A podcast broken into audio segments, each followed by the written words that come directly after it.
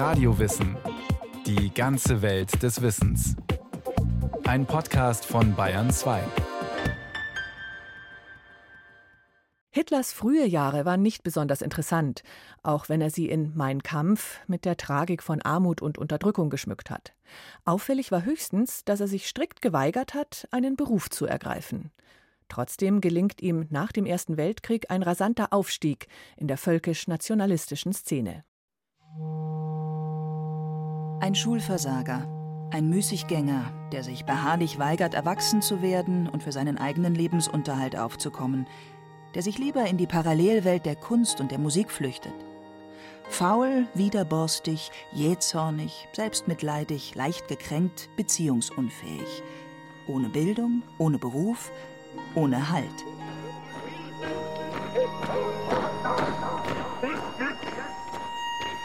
Also wie kann ein solcher Mann dann plötzlich solchen Einfluss kriegen? Das ist eine Herausforderung, mit der man eigentlich auch nie wirklich fertig wird. Professor Andreas Wirsching ist Direktor des Instituts für Zeitgeschichte in München.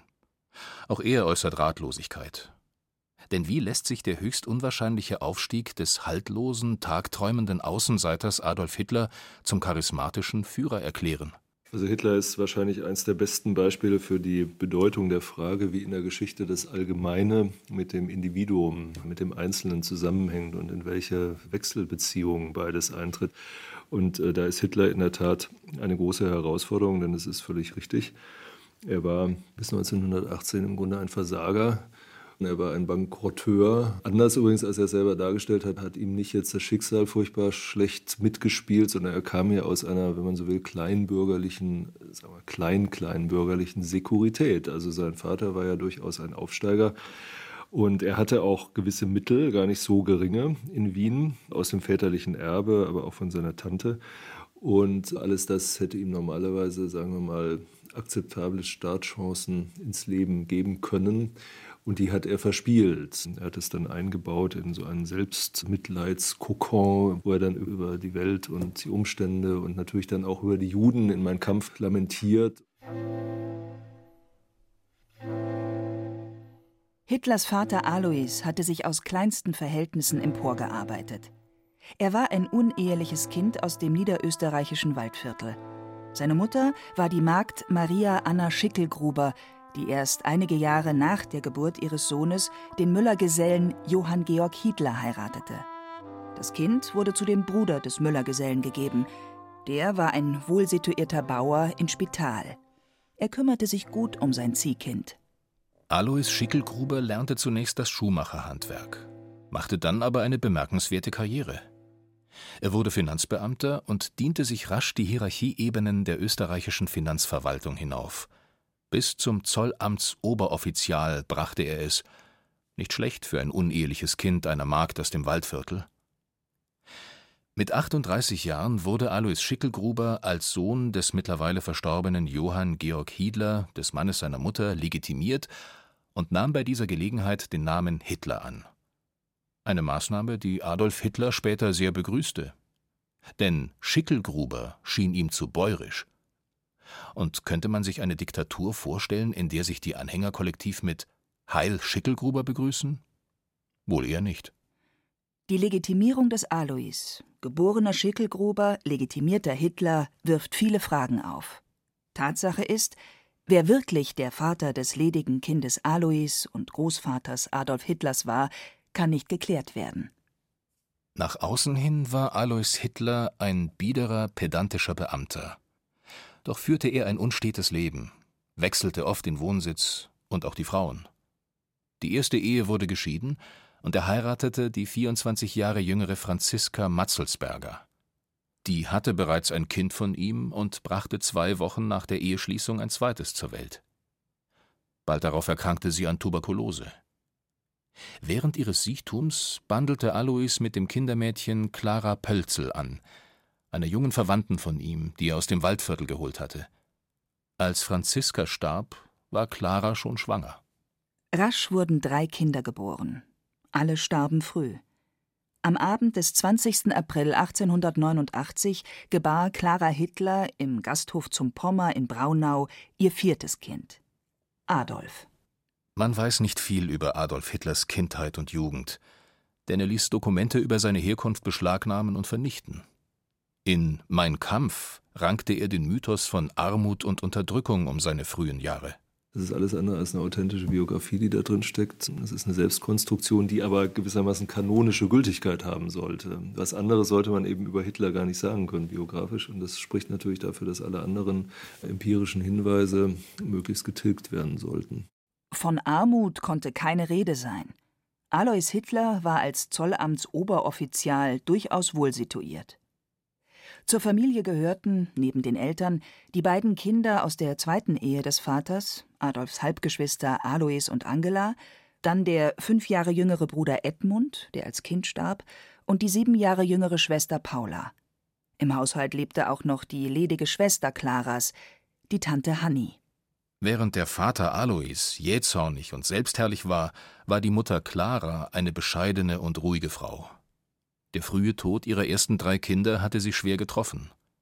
Umso ängstlicher und fürsorglicher kümmerte sie sich um Adolf, sehr zum Verdruss der beiden Stiefkinder.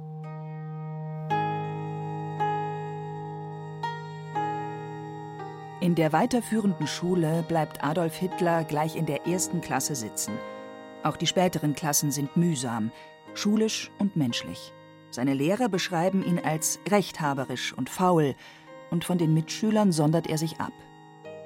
Als er 14 ist, stirbt der Vater. Zwei Jahre später bricht Hitler die Schule ab. Er zieht mit Mutter, Schwester und Tante nach Linz. Dort vertrödelt er seine Zeit, zeichnet, liest, flaniert und geht in die Oper. Er entdeckt seine Liebe zur Musik Richard Wagners. Nach einem Besuch in Wien hat er endlich ein Ziel vor Augen – er möchte nach Wien ziehen, möchte an der Akademie für Bildende Künste studieren, will ein Künstler werden. Doch seine Umzugspläne verzögern sich, denn seine Mutter Clara erkrankt schwer.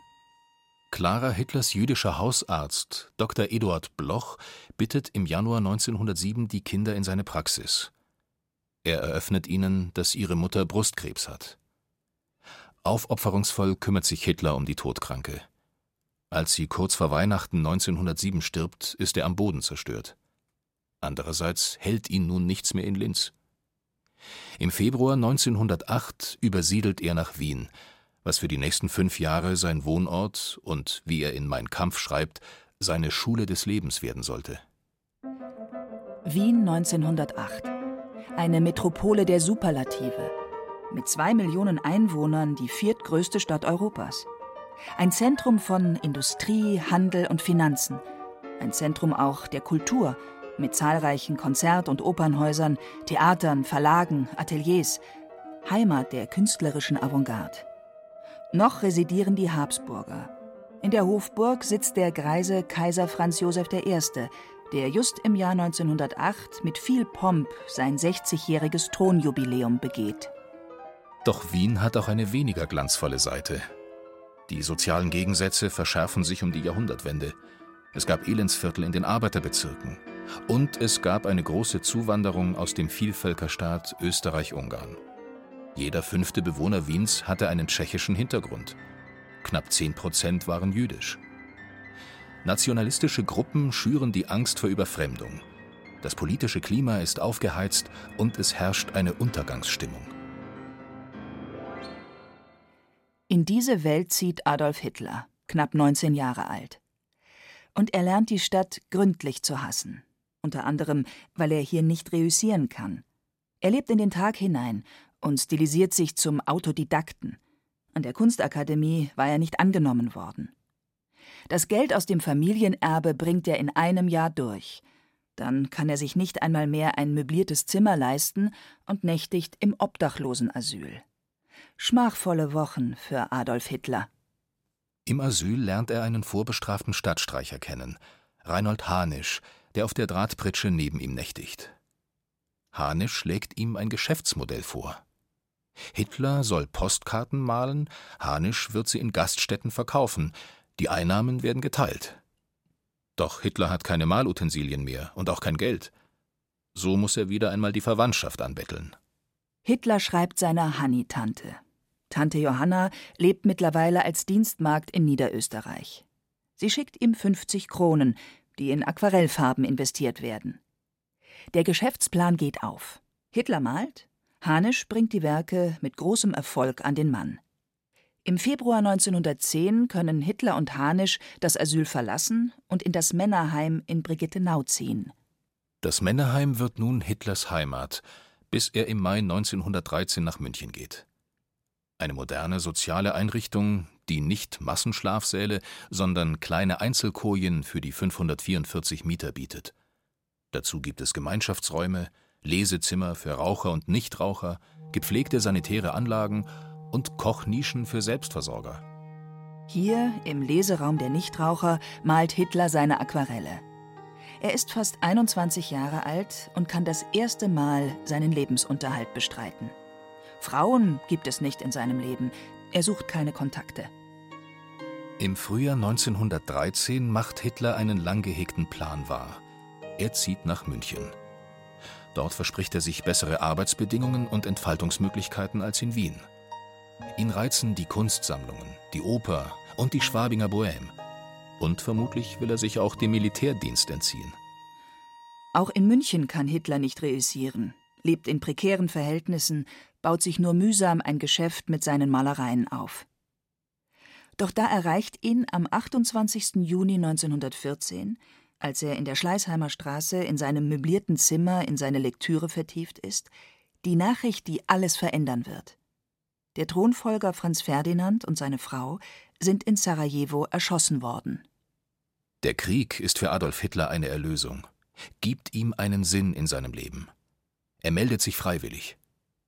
Im Oktober 1914 kommt er mit einem Truppentransport in die nordfranzösische Stadt Lille, in deren Nähe die mörderischen Schlachten im Ypernbogen stattfinden.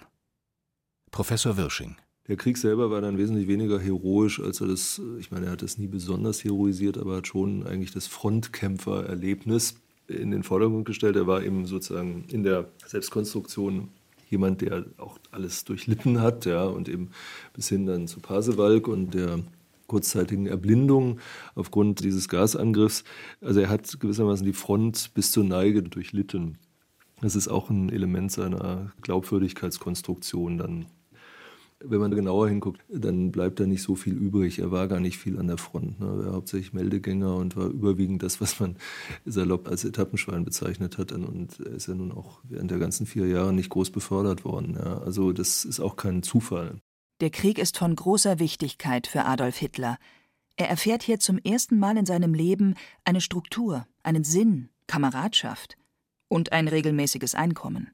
Insofern ist der Krieg dann schon der entscheidende Drehpunkt, auch für ihn biografisch gewesen. Der von außen kommende entscheidende Einschnitt, der ihn aus der anonymen Existenz vor 1914 in diese politische Existenz nach 1918 auch gestoßen hat. Als der Krieg 1918 endet, ist er nicht erleichtert, sondern er hat Angst vor der Demobilisierung, Angst, seine ohnehin überschaubare Kundschaft verloren zu haben, Angst vor der Armut. Und er ist, wie so viele Menschen, schockiert über den militärischen Zusammenbruch. Zu dieser Zeit, so betont Andreas Wirsching, ist er ideologisch noch gar nicht festgelegt. Als Hitler im Januar 1919 nach München zurückkommt, ist er ein unbeschriebenes Blatt. Er selber hat behauptet in meinem Kampf, er habe in Wien ein granitenes, weltanschauliches Fundament sich erarbeitet. Dem ist die ältere Forschung wesentlich gefolgt. Ich würde mit der Mehrheit der neueren Forschung sagen, das ist eine Selbstkonstruktion. Er ist politisch, ideologisch nicht festgelegt 1918, äh, 19, sondern er verhält sich völlig opportunistisch. Gerade was seinen Antisemitismus angeht, ist in Wien nichts davon zu spüren. So verehrt Hitler den jüdischen Operndirektor Gustav Mahler und die jüdischen Komponisten Mendelssohn und Offenbach. Im Männerwohnheim hat er viele jüdische Freunde und verteidigt diese Freundschaften auch gegen seinen antisemitischen Kollegen Hanisch. Und er hegt große Dankbarkeit für den jüdischen Hausarzt seiner Mutter, Dr. Bloch. Der 30-jährige Obergefreite wird im November 1918 als geheilt aus dem Lazarett in Pasewalk entlassen wo er wegen eines Senfgasangriffs behandelt worden war. Einer von Millionen entlassener Soldaten. Er kehrt in ein revolutionäres München zurück. Kurt Eisner hat kurz zuvor den Freistaat Bayern proklamiert. Es folgen turbulente Zeiten wechselnder Regierungen, politischer Morde, bürgerkriegsartiger Zustände. Er hat am meisten Angst davor, im Grunde ins Nichts zu fallen. Und entsprechend abwartend verhält er sich während der Revolutionszeit. Und erst als da die Würfel gefallen sind, als klar ist, die Konterrevolution hat gesiegt, die Zweite Räterepublik ist ziemlich blutig niedergeschlagen worden. Und es gibt dann so eine antisemitische, eine nationalistische Welle, die schon am Laufen ist. Und erst als da die Fronten klar sind, bezieht er Stellung. Was Hitler befürchtet hat, bleibt aus. Er wird nicht demobilisiert, sondern zu einem Bildungsoffizier ernannt, der andere Soldaten in der Reichswehr schulen soll. Er stellt fest, dass er reden kann, dass er Leute überzeugen kann. Das ist auch durch unabhängige Quellen belegt. Und dann fängt er an, seine Weltanschauung in Anführungszeichen auch noch einmal zu fundamentieren, indem er liest, liest, liest, liest. Diese ganzen ideologischen Sumpfblüten, die es da gibt, völkischer, antisemitischer, verschwörungstheoretischer und sonstiger Art. Er liest sehr viel und formt daraus dann tatsächlich das, was er später seine Weltanschauung nennt. Der eigenbrötlerische Autodidakt, der keine abgeschlossene Schullaufbahn hat, blüht auf. Er hat sehr schnell aufgenommen. Er ist möglicherweise so etwas wie ein Eidetiker gewesen, also jemand, der über so ein fotografisches Gedächtnis verfügte. Das heißt, man kann schon davon ausgehen, dass er binnen kürzester Zeit sehr viel irgendwie aufnehmen und verarbeiten konnte. Und das reproduziert er, das spitzt er dann auch zu sehr bald, findet dann auch einige eigene Wege in diesem Spektrum des Rechtsradikalismus, des völkischen Nationalismus. In der Vorläuferorganisation der NSDAP, der Deutschen Arbeiterpartei, kann er damit punkten. Es ist der Herbst 1919 und sein Stern beginnt zu steigen, denn er entdeckt sein Talent zum Reden. Da ist jetzt der entscheidende Schnittpunkt. Damit hat er Erfolg. Es hören ihm eben Leute zu und es sind Leute, das sind zuerst Hunderte und bald Tausende, die zu seinen Veranstaltungen gehen. Und von da an hat er ein klares Ziel, nämlich diesen Erfolg auch festzuhalten. Davon will er nicht mehr weg. Und äh, das ist ein typischer Mechanismus von extremistischen Positionen und auch extremistischer Propaganda. Je mehr Erfolg man damit hat, desto wichtiger ist es gewissermaßen, das zu reauthentifizieren und zu sagen, also ich muss das weitermachen, möglicherweise sogar radikaler weitermachen, um nicht von anderen überholt zu werden. Sicherlich hat die spezielle Atmosphäre in München zum Aufstieg Hitlers beigetragen. München ist 1919, als Hitler äh, zurückkommt nach München mit der Armee, natürlich ein besonderer Ort. Mit der Revolution, mit der ersten und zweiten Räterepublik passierte in München also was ganz Besonderes, nämlich eine extreme Aufschaukelung der beiden radikalen Positionen, also die extreme Linke inklusive dann auch der Kommunisten und andererseits das, was man Gegenrevolution nennen kann, nationalistische Rechte, aber auch bajuwarische Sondereinflüsse das verbindet sich da. Und das schaukelt sich fast traumatisch auf. Das ist für die entstehende Weimarer Republik nicht untypisch. Das gibt es reichsweit, vor allem auch in Berlin. Ein Rätsel ist, warum dieser Gelegenheitsarbeiter aus Niederösterreich ausgerechnet beim bayerischen Bürgertum solche Erfolge hat. Das liegt wohl zum einen daran, dass man ihn als eine interessante, originelle Figur empfindet. Aber dann natürlich hat er ein bestimmtes Bedürfnis befriedigt, nämlich die Massenbewegung, die nationale Massenbewegung. Denn bis dahin ist es ja so gewesen, dass Massenbewegungen eigentlich immer links waren. Sozialdemokratie, USPD, seit neuestem auch Bolschewismus. Und jetzt kommt auf einmal jemand, der die Massen von rechts zu bewegen weiß. Und das ist für viele Bürgerliche interessant und wichtig. Und man konnte ihn als Trommler, wie es ja formuliert ist, gut brauchen, der eben den Massen erklärt, wie sie zu denken hätten zugunsten der nationalen Sache. Dabei kam ihm gerade zugute, dass er ein Unbekannter war, der sich hochgearbeitet hatte, der dem kleinen Mann aus der Seele sprechen konnte. In vier Jahren steigt Hitler vom brotlosen Künstler und wortkargen Gefreiten zum populistischen Starpolitiker Bayerns auf. Die Menschen strömen zu seinen Veranstaltungen. Er füllt Säle, Bierhallen, gar den Zirkus Krone. Und so hält Hitler sich im Jahre 1923 für machtvoll genug, die Regierung zu stürzen. Erst die bayerische, dann die des Deutschen Reiches. Mussolini hat es in seinem Marsch auf Rom ja auch geschafft. Die parlamentarische Demokratie soll beendet werden und stattdessen ein nationalistischer Diktator regieren. Adolf Hitler. Am 8. November 1923 schlagen Hitler und seine Gefolgsleute los. Sie kapern eine Veranstaltung des bayerischen Generalstaatskommissars Gustav von Kahr und erklären die bayerische und die Reichsregierung für abgesetzt. Am Morgen des 9. November führt Hitler einen Marsch von 2000 Putschisten an, von denen einige bewaffnet sind. Und so sind wir, wenn auch im November 23 marschiert, erfüllt von dem Glauben, es könnte gelingen, die Schande des Novembers zu beseitigen, die Männer zu vernichten, die schuld waren an diesem ganzen namenlosen Unglück unseres Volkes. Das Schicksal hat damals anders entschieden. So spricht Hitler zehn Jahre später. Nach der Machtergreifung 1933 stilisiert er den dilettantischen Putsch zu einer Heldentat, die Putschisten zu Vollstreckern schicksalshafter Mächte. Der Zug wird am Odeonsplatz von der bayerischen Landespolizei gestoppt. Die Polizei feuert in die Menge. Die Putschisten stieben auseinander. 15 Kampfbündler, vier Polizisten und ein unbeteiligter Zuschauer kommen ums Leben. Nach der Machtergreifung werden die gefallenen Putschisten zu Märtyrern, zu Blutzeugen erklärt. Der missglückte Putsch wird zum Gründungsmythos des Nationalsozialismus, und der Jahrestag wird am Königsplatz mit großen Zeremonien feierlich begangen. Hitler zehn Jahre später, am 9. November 1933. Und ich weiß, dass damit erst dieses Blutopfer seinen Sinn erhält und damit erst auch dieses Blutopfer nicht vergeblich wurde. Denn für was wir damals marschierten, es war ja das, was jetzt gekommen ist. Würden Sie heute auferstehen, ich weiß, Sie würden weinen vor Glück, Hitler versucht nach dem missglückten Putsch zu fliehen, wird aber verhaftet. Er wird zu Festungshaft in Landsberg am Lech verurteilt. Die komfortable Haftzeit nutzt er dazu, die Propagandaschrift Mein Kampf zu verfassen.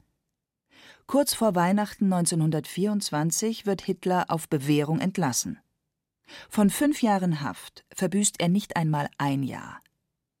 Und so kehrt er auf die politische Bühne zurück. Hitler, die frühen Jahre.